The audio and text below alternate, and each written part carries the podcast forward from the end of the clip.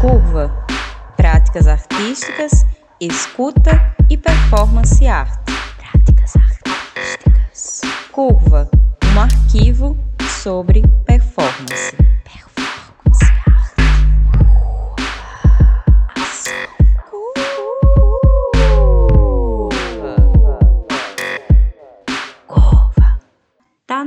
Mais uma curva. Seja bem-vindo à nossa segunda temporada de arquivamentos. Eu me chamo Letícia Barbosa e gravo de Camaragibe, Pernambuco, Brasil. A Curva é um projeto em linha e todas as entrevistas que você vai ouvir foram gravadas de modo remoto. No arquivo de hoje, eu trago a entrevista com a artista historiadora, pesquisadora, performanceira e ativista feminista Julia Antivilo Penha. Julia nasceu em Huasco, no Chile, em 1974 e atualmente vive e trabalha no México, onde é diretora da Cátedra Rosário Castellanos de Arte e Gênero da UNAM. Possui mestrado em estudos latino-americanos pela Universidade do Chile e doutorado em estudos latino-americanos pela mesma instituição. Na entrevista, Julia conta sobre seus primeiros contatos, acercamentos com o movimento feminista no Chile, sobre a cofundação da coletiva Malignas Influências, fala também um pouco do seu livro Entre lo Sagrado e lo Profano se tejen rebeldias e também sobre alguns projetos de difusão da arte feminista latino-americana desde a sua atuação na cátedra, como os projetos Bindictas e a Toma Feminista del Chopo. Com seus trabalhos em performance, Julia acionou por diversos países, como Canadá, Chile, Argentina, Bolívia, Colômbia, Estados Unidos, Costa Rica. A entrevista está em espanhol e em breve todos os arquivos publicados estarão disponíveis também no canal da Curva no YouTube com legendas em português. Desejo a você uma boa passagem pela curva. Para começar, eh, me gostaria de saber como que ocorreu tus primeros contactos con el movimiento feminista en Chile y en este tu trayecto de artista, de pesquisadora, ¿cuándo surge, Julia, el deseo y la necesidad de pesquisar la vida y la obra de mujeres artistas latinoamericanos?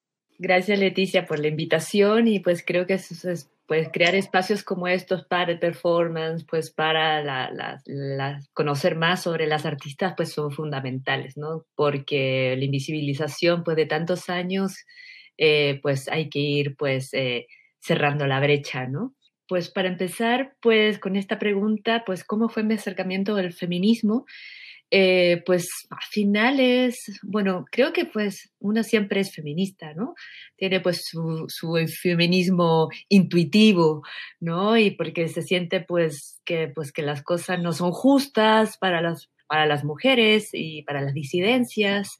Entonces creo que pues ese es un, un como una potencia, ¿no? Que siempre las tenemos ahí hasta antes de nombrarnos como feministas como tal, ¿no? Sin embargo, eh, pues eh, yo durante más o menos los años 90, casi mediados finales de los años 90, pues fueron mis primeros acercamientos al feminismo ya más, eh, bueno, a través de lecturas y también a través de, de, mi encuentro pues con al estudiar historia, que también me interesaba mucho, ¿no? Eh, la mitad invisible de la historia, ¿no? De esta historia que no era contada, que no estaban las mujeres pues en, en ninguna de las narrativas pues de la historia oficial. Entonces pues eh, con ese, ese primer esa primera pues necesidad y búsqueda, ¿no? De decir, pues, ¿por qué no están? Y, y, quiénes son las que no están? Y todas esas preguntas pues básicas, pues nació pues mi interés en el feminismo. Y en la militancia o en el activismo, porque antes se llamaba militancia, hoy le llamamos activismo, eh, pues eh, comenzó pues a finales de los 90 con la colectiva feminista autónoma Las Clorindas en Chile. Eh, pues era una, una, una colectiva pues que mm, comenzó alrededor del año 98 a partir de, de, un encuentro de, que se hizo, de, se llamó el Encuentro de los Pueblos, y ahí hubo pues disidencias ¿no? entre los feminismos pues más institucionales, y los feminismos pues más, eh, más autónomos. Y de ahí pues eh, se hizo un primer encuentro del feminismo autónomo pues en Sorata, en Bolivia, y en el 98, si no mal me equivoco, y, después ya vinieron otros encuentros pues con otras líneas del pensamiento feminista que nos interesaban a las clorindas, como por ejemplo con, eh, asistimos al primer encuentro de mujeres anarquistas en, Uruguay en el año 99. Y de ahí pues hicimos red pues con un montón de otras compañeras feministas de América Latina, como Mujeres Creando en Bolivia, y otras colectivas pues autónomas eh, de México, de, eh, también del mismo Chile, de Argentina, etc. Ese fue como el primer acercamiento más ya directo, ¿no? Y desde, la, desde, la, desde la, el activismo, la militancia, como le llamábamos por esos años.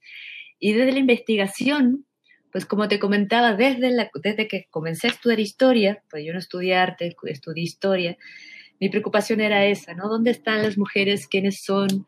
¿Por qué no están? Esas fueron como las preguntas clave.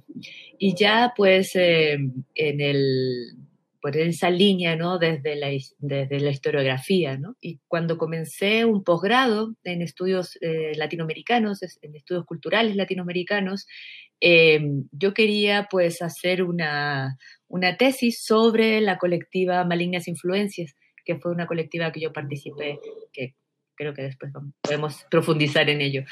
Y entonces, pues la academia es muy rigurosa, ¿no? Entonces, no se me permitía, pues, hablar de la experiencia propia. Cosas que son difíciles, pues, de, de, plantear, pues, en ciertas escuelas, ¿no? A lo mejor ahorita ya han pasado muchos años y quizás las escuelas, pues, están más abiertas a otras metodologías, como las metodologías feministas, ¿no?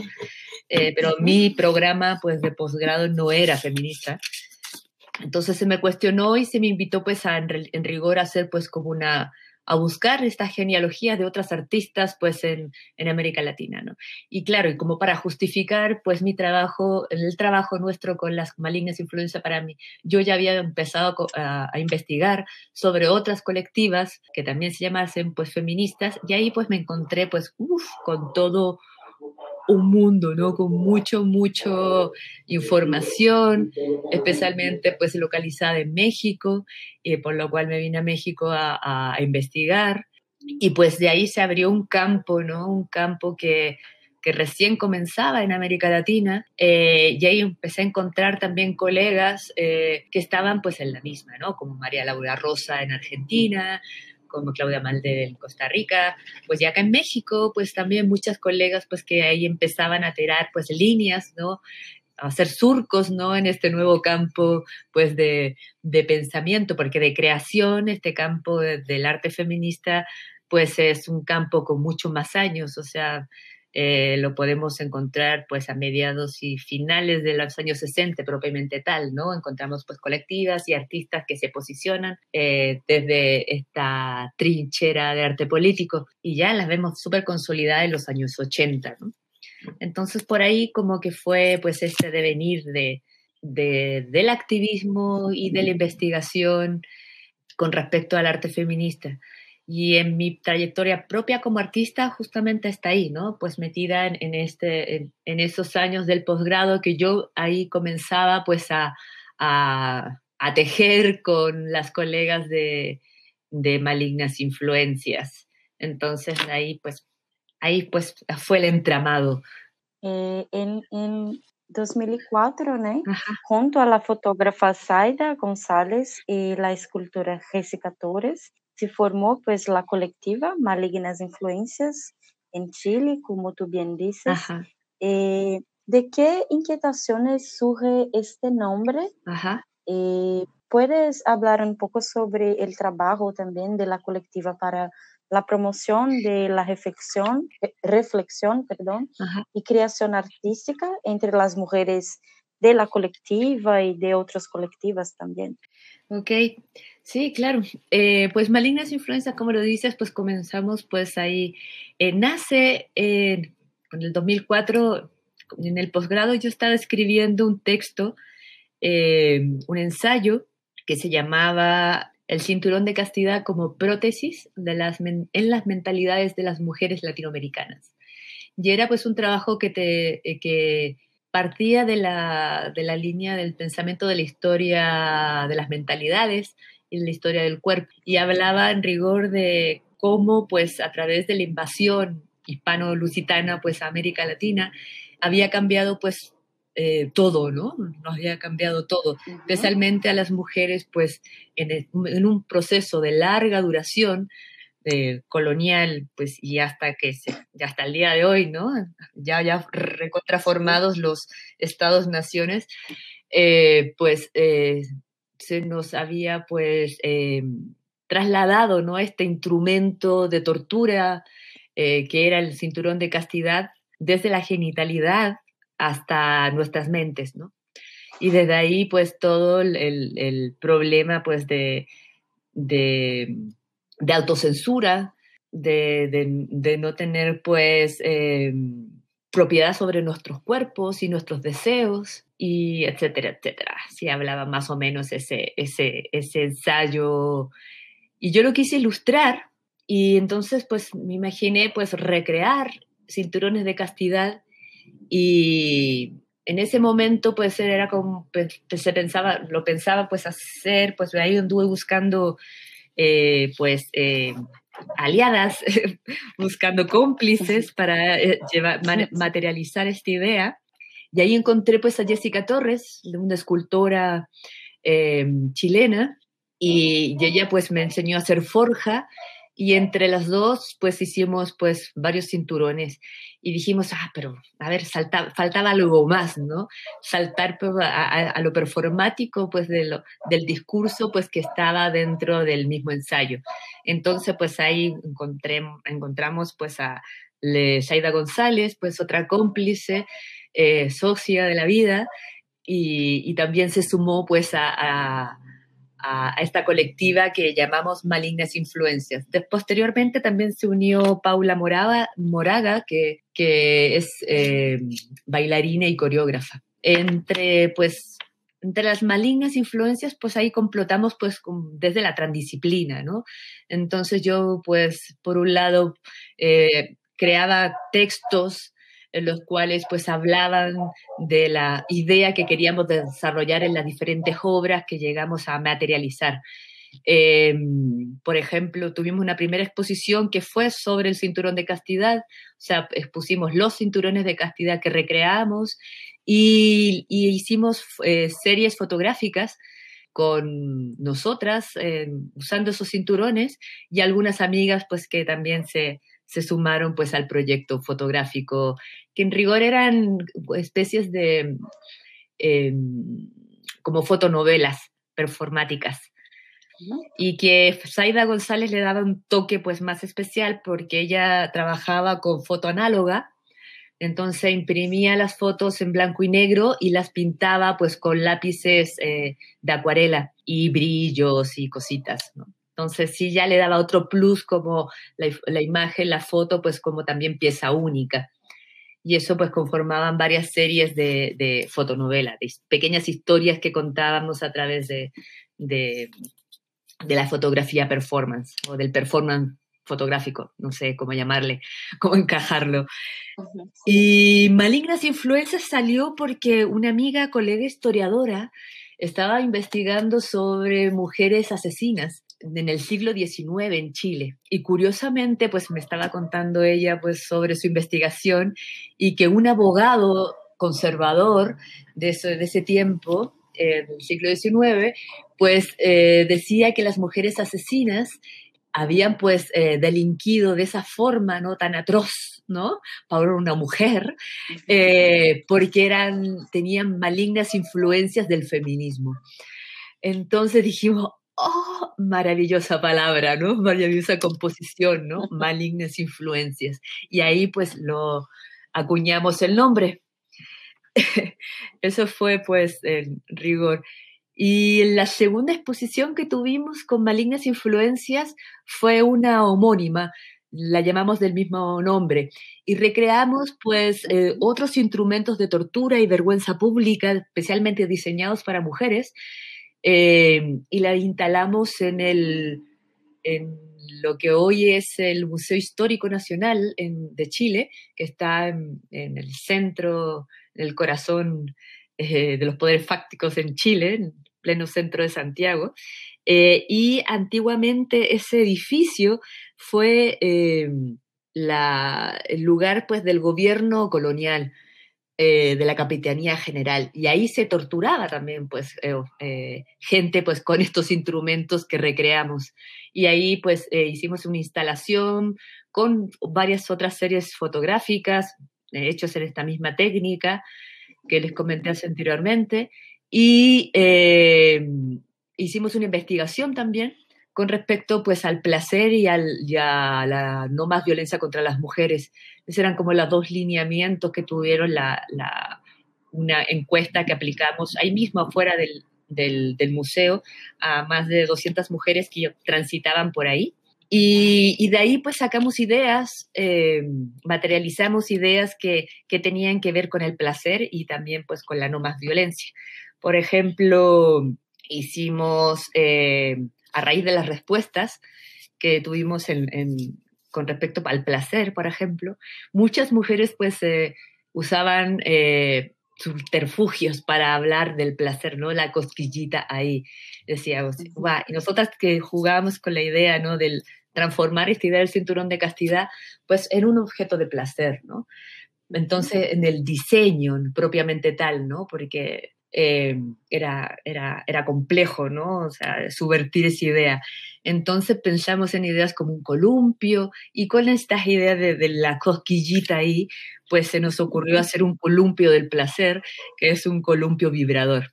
Y fue instalado pues en, el mismo, pues, eh, en, el, en el patio, en el patio junto con otros eh, instrumentos pues de, de, de tortura y vergüenza pública que habíamos recreado ¿no? para esta, estas series eh, de fotonovelas que también se instalaron ahí. Entre otras, pues eh, piezas que salieron, por ejemplo, con respecto a, a, la no más violencia, pues salió un corpiño antiagarrones, que era un corpiño pues que, que te daba shock eléctricos si te agarras las tetas, si me agarraba, no otra mm. persona, no, no, no a ti misma. Esas fueron como algunas de las cosas que salieron en esa exposición. En otra, pues también varias, pues eh, una de las líneas ¿no? de creación y de acción eh, de las malignas influencias fue crear cosas, por ejemplo, estas piezas, ¿no? Eh, o recrear pues instrumentos de vergüenza pública y tortura especialmente diseñados para mujeres. Y por el otro lado, pues subvertir estas ideas y crear otros instrumentos, ¿no? Pues así como los, los columpios del placer o el corpiño de agarrones. Y, en, y, por ejemplo, también posterior a esos trabajos hicimos otro, un video performance que se llamó Afrodisia.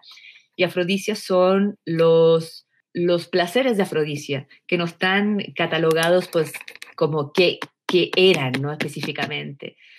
Y, eh, y, nosotros quisimos jugar con esa idea, con, el, con la idea del autoplacer, eh, y diseñamos pues un urinario, un urinario femenino para poder orinar de pie, pero también era un bidet y un masturbatorio. y eso pues eh, lo hicimos un video performance. Bueno, esa performance también se presentó eh, presencialmente en algunos encuentros y en, algunas ocasiones también. Eso fue como pues a grandes rasgos pues la, la línea de creación y, de acción que, que, tuvimos con Malignas Influencias, que estuvimos trabajando hasta alrededor del 2009 aproximadamente, entre fotografía, performance, instalación y creación de objetos para el placer o para la autodefensa eh, feminista. Sí, bueno. tienes varios artículos en revistas sobre estudios culturales, el papel social y cultural de las mujeres, sobre arte, género y feminismos. Tienes también algunos libros publicados como el libro Entre lo sagrado y lo profano se tejen rebeldías. Eh, lo que tienes, Julia, encontrado en estas cuatro décadas de producción visual del arte feminista latinoamericano, donde sitúas el tiempo de este libro, eh, donde haces el recorte temporal de tu libro. Bueno, ese libro es producto de mi tesis doctoral. Es una investigación de, pues, de muchos años, pues de, más o menos que coincide ¿no? con el 2004 de la conformación de malignas influencias, fija. Pues ahí comienzo ¿no? la investigación. Eh, eh, por ejemplo, para la maestría propuse una investigación exploratoria ¿no? para, para este tema eh, sobre el arte feminista en América Latina. Y ahí pues vi pues tantas pistas más que pues ya en el doctorado pues desarrollé una investigación mucho más amplia que incluía muchos más países, porque la primera pues solamente casi me enfoqué pues en, en México eh, y los años 70 y 80. El, eh, amplié la investigación a otros países, pues como Chile, Argentina, Bolivia, Colombia y nuevamente México. Eh, y planteé esta investigación pues mucho más amplia, pues tanto en países como en, temporalidad.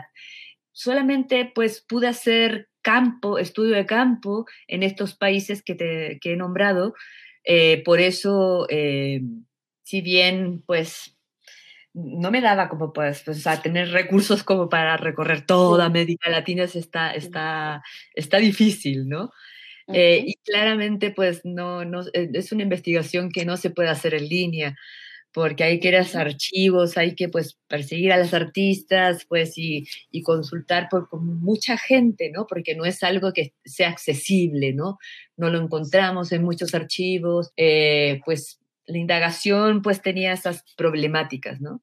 Y bueno, pude, pues por el tiempo que significaba pues la investigación doctoral, pues en esos cuatro años pude investigar sobre esos países. Bueno, y, sí, ahí fueron apareciendo otras cosas, otros pues eh, eh, contactos con, con otras personas, investigadoras, investigadores, pues que, que fueron pues abriendo pues el, el eh, este campo, ¿no? Y pues en rigor, esta investigación eh, parte más o menos de los años 60, con artistas como por ejemplo Clemencia Lucena en, Colombia, y termina, cierra eh, más o menos en el año 2012, porque la, a ella pues había que cerrar, pues, eh, o sea, llevé cosas pues lo más, lo más actual para este año, y ya el 2013 pues ya, ya pude completar la, la, escritura, ¿no? de, de, esta investigación. Y el libro salió en el 2015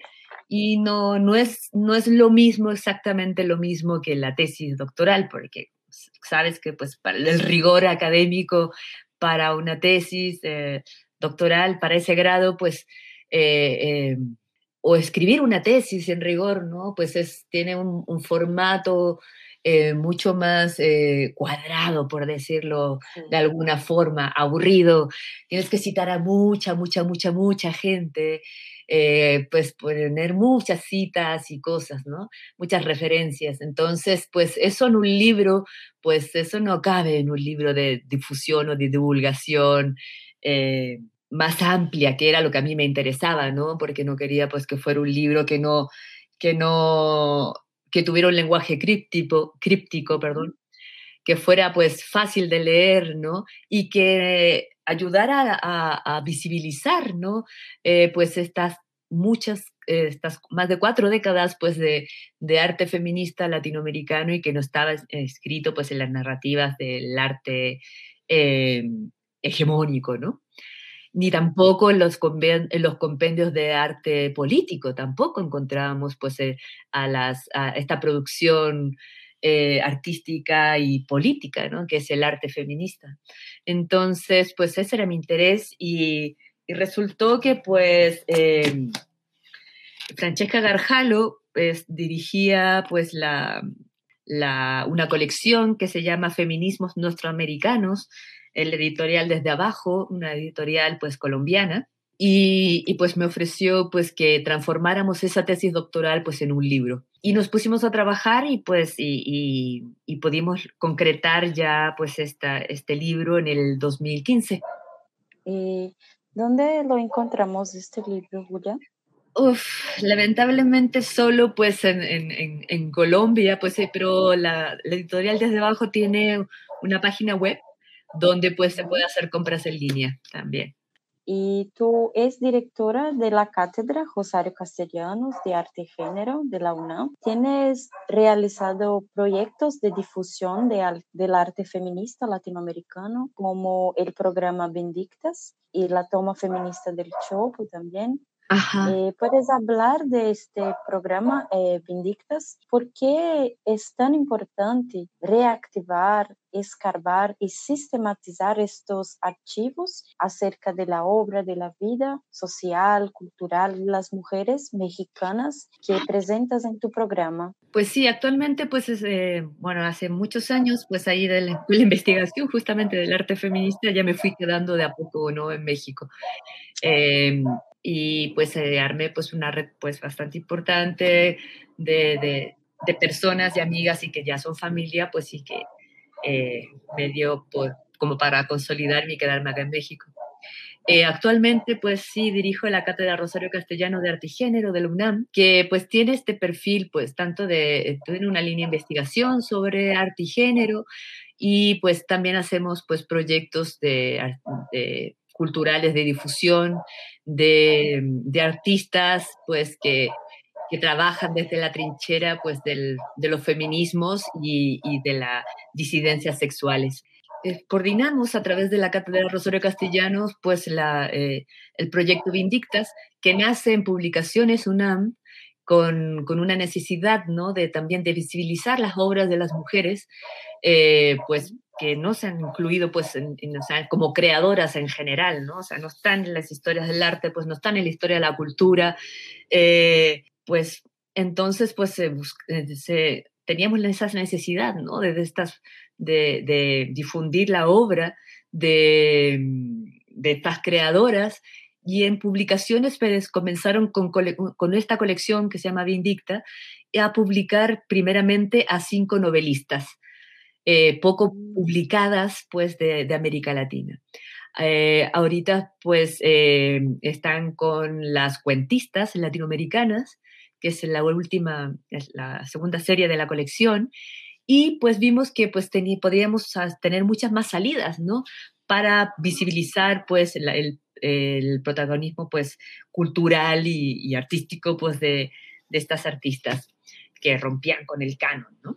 Y entonces se nos pues ocurrió pues en Cultura UNAM pues hacer muchas otras salidas. Por ejemplo, una de ellas fue la salida de, eh, a televisión, ¿no? Hacer un programa de televisión con, eh, que se llamara Vindictas. Vindictas es una palabra pues eh, muy hermosa que significa venganza. Entonces, la venganza fue pues ahorita pues mostrar por muchos formatos pues el trabajo de, de estas artistas.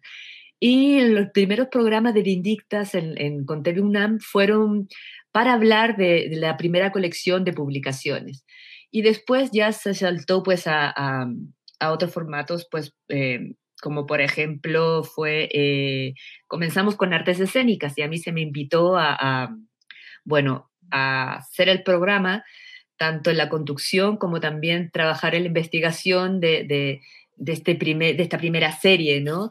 Que iba a mostrar artistas de, desde, la, desde las artes escénicas. Luego, pues, se siguió, pues, con artistas visuales, eh, eh, y ahí la conducción la llevó em, eh, Amanda de la Garza, y luego, pues, las músicas, y luego, pues, las, la danza sola, luego, pues, siguieron, pues, las filósofas, y, así, se han ido pues eh, ha, ido proyectándose pues este programa Vindictas que hasta el día de hoy se sigue produciendo pues semanalmente en TV UNAM. Y pueden encontrar pues los programas, pues tanto estos que conduje yo de artes escénicas o los demás que les he comentado, pues a través de la, del canal de YouTube de TV UNAM y pues o poniendo pues Vindictas TV UNAM, pues ya les aparece eh, la, la, liga de todos los programas que, que, se han hecho hasta el día de hoy eh, sobre Vindicta. Ah, Mujeres en la Ciencia también hubo Vindictas eh, científicas. bueno, ahí podrán ver toda la amplia gama ¿no? que, que, que, hasta el día de hoy pues lleva Vindictas. El otro proyecto que mencionabas, pues la toma de feminista del Chopo, pues era un proyecto pues que iba a ser presencial, pero ya sabes, el, contexto pandémico mundial pues nos eh, arrojó pues a, a, tener la salida virtual y contemplaron, pues a solamente se nos cayó una, uno de los eventos que, iba, que tenía esta idea de toma feminista del Chopo, que es un museo pues acá de Ciudad de México, que siempre ha sido pues un espacio em, muy abierto para las disidencias sexuales y también para, para los feminismos en los largos años que tiene eh, este museo inclusive tiene un archivo muy importante de estas actividades. Eh, entonces, nos, nos, por eso se lo propusimos a ellos, ¿no? Esta idea de toma feminista y pensando además pues en el contexto latinoamericano y haciendo como pues un homenaje ¿no? al movimiento feminista en América Latina como esta gran ola que se ha desatado, ¿no? más bien tsunami feminista que pues recorre toda la región. ¿no? Y entonces esa fue la idea de, la toma feminista. Eh, tuvo pues muchos vínculos con eh, el feminismo y las artistas feministas en Chile, pues por mi propia vínculo también con, con Chile. Eh, y, desarrollamos varios proyectos dentro de la toma feminista. hubieron cuatro eventos. Uno primero fue eh, un taller de cine transfeminista que se llamó eh, Desenfocando el Género y que pues también era para nosotras importante, ¿no? Porque toda toma, toma de un espacio y siendo feminista, pues tiene esta línea también pues desde lo pedagógico. Entonces, para nosotras era importante pues también hacer pues un, taller o algo, ¿no? Que, que, que pudiera pues em, complotar desde, desde esas líneas, ¿no? Desde los transfeminismos. Y pues y pensando en el cine, ¿no? Y eh, hubo una muestra de video arte feminista latinoamericano que se llamó El Ojo Oportuno, y que se presentó cuatro, en cuatro, cuatro días del mes. En, durante todo el día se estaban dando pues las, los diferentes cortos y películas que, porque comenzábamos con las pioneras, las vindictas, con una primera selección eh, y luego seguíamos con otra selección que era las artistas de los años 90, que se llamó Ya Frontera, y después venía una tercera selección que era pues las modas de generaciones, que eran pues artistas ya de los 2000 y además paralelamente habíamos tenido un concurso de cine, eh, de, un cine minuto contra la transfobia. Y entonces en un cuarto evento pues presentamos los videos ganadores y de, de ese concurso en esta muestra del ojo oportuno. Eh, también tuvimos pues eh, un coloquio, un coloquio o un locolio, que le decíamos, porque no era, no era tan así formal eh, como lo académico, ¿no? Entonces hicimos pues varias mesas que pues discutimos, o sea, tuvimos para la reflexión, ¿no? O sea, la reflexión de qué es lo que subvierte el cuerpo de las artistas eh, desde el arte feminista en las disidencias, otro era pues cómo derribaban el canon, estas artistas, el otro era pues cómo cómo se ponía el cuerpo, pues en fin, pues, varias discusiones, varias preguntas pues que, que se llevaron pues a, cabo a través de tres eh, mesas de, de, discusión. También tuvimos una conferencia de, esta colega eh, María Laura Rosa, pues una investigadora también del arte feminista argentina. Eh, este coloquio también, pues tuvimos una charla con la colectiva, el colectivo chileno Las Tesis, con ellas pues tuvimos una charla pues eh, muy, muy rica, ¿no? Especialmente hablando del performance y, y, de este performance que cumplía un año eh, en esas fechas del año pasado, en el 25 de noviembre, eh, que fue, fue la, todo noviembre fue la toma feminista del Chopo, eh, que tenía pues que ver pues con su performance que recorrió todo el mundo, ¿no? El, un, el violador de tu camino. Entonces, fue como a poder hacer un recuento, ¿no? También de, cómo movilizó este performance, pues a, nivel mundial a muchas mujeres y disidencias, pues que salieron a, reinterpretar, pues este, este, esta, esta performance coreográfica, ¿no? Y que cada uno en sus, en sus países les puso, pues, la, eh, su, su, tinte distintivo, ¿no? De, de cosas, pues, más locales, ¿no? Y esas pues, eh, a ver, creo que me falta de la toma feminista. Ah, y la exposición Vándalas, que fue de gráfica feminista chilenas, pues eh, feministas que eh, hicieron pues gráficas durante el estallido social que remeció pues e, ese sur contra la dictadura que actualmente se vive pues en, en ese país y que el estallido, el estallido pues sigue y continúa a pesar de de, la pandemia. Esas fueron pues las actividades de la toma feminista del Chopo. Y ahorita pues, pues seguimos con muchas actividades eh, con la cátedra. Eh, pues marzo lo inauguramos ayer con una conferencia performanciada que se llamó, eh, ay, ya se me olvidó, pero les comparto la liga y que habla pues de cyberfeminismo y otros mundos posibles pues de, y un taller que tenemos que se llama Malvada Cyborg, que es a propósito también de la conferencia que se llama Confabula Acción Cyber Feminista o la enseñanza en la desobediencia. La pueden ver pues en, la, en el canal de YouTube de Casa del Lago, que fueron unos de nuestros aliados para hacer esta actividad, junto con la cátedra Max Auf de Arte y Tecnología está bien divertida. Nos reímos bastante ayer entre el performance y, las preguntas y el desarrollo, pues ya de contestar preguntas de, de, eh, asistentes a esta conferencia performanceada. Y pues tenemos muchas más actividades durante el año, pues en, en, estas líneas, ¿no? De acción y, y, y, de pensamiento, porque también están eh, estamos haciendo una colección pues, de, de, de publicaciones eh, de pensadoras feministas latinoamericanas. También tenemos, seguimos con el taller, el seminario taller que, donde nos conocimos, con, con algunas, eh, algunas reformas, el, el, desobediencia creativa.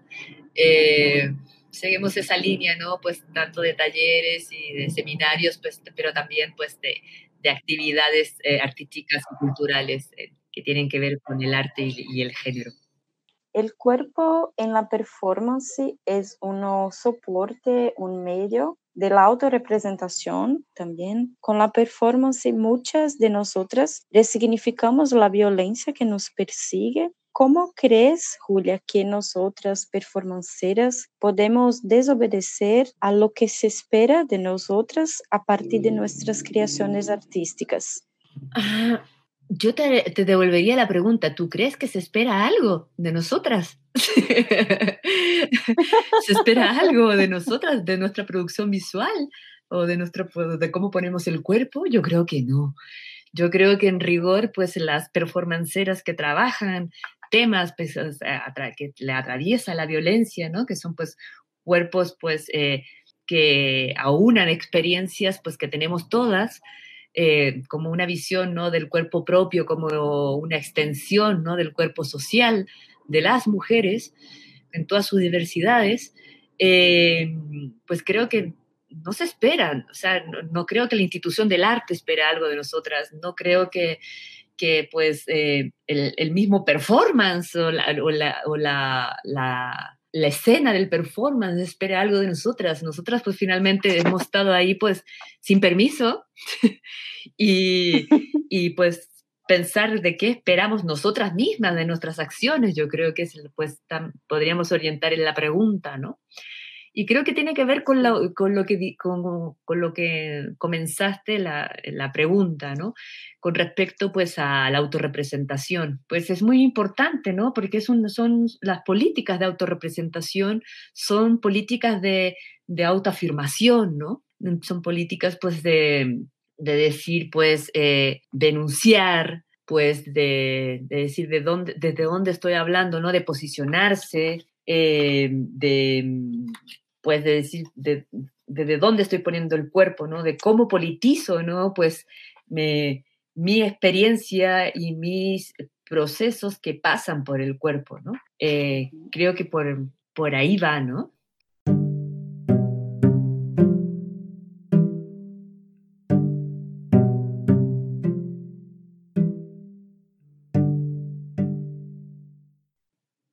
No es abstracto, pero sí, porque me gustaría ver, me gustaría ver caer el patriarcado junto con el capitalismo, que van de la manito en nuestros contextos, y, pues creo que, no sé, acciones, por ejemplo, como el performance de las tesis, que pudieron pues mover a tantas personas, ¿no? Tantas mujeres y disidencias en el mundo, creo que nos muestra pues que otras formas son posibles, ¿no? Que pues que estamos ahí, que no vamos a bajar la guardia, que, que nos tenemos las mismas historias que nos atraviesan, que son, no estamos solas, somos muchas, y que el patriarcado, bueno, no se va a caer, lo vamos a tumbar. Creo que es eso.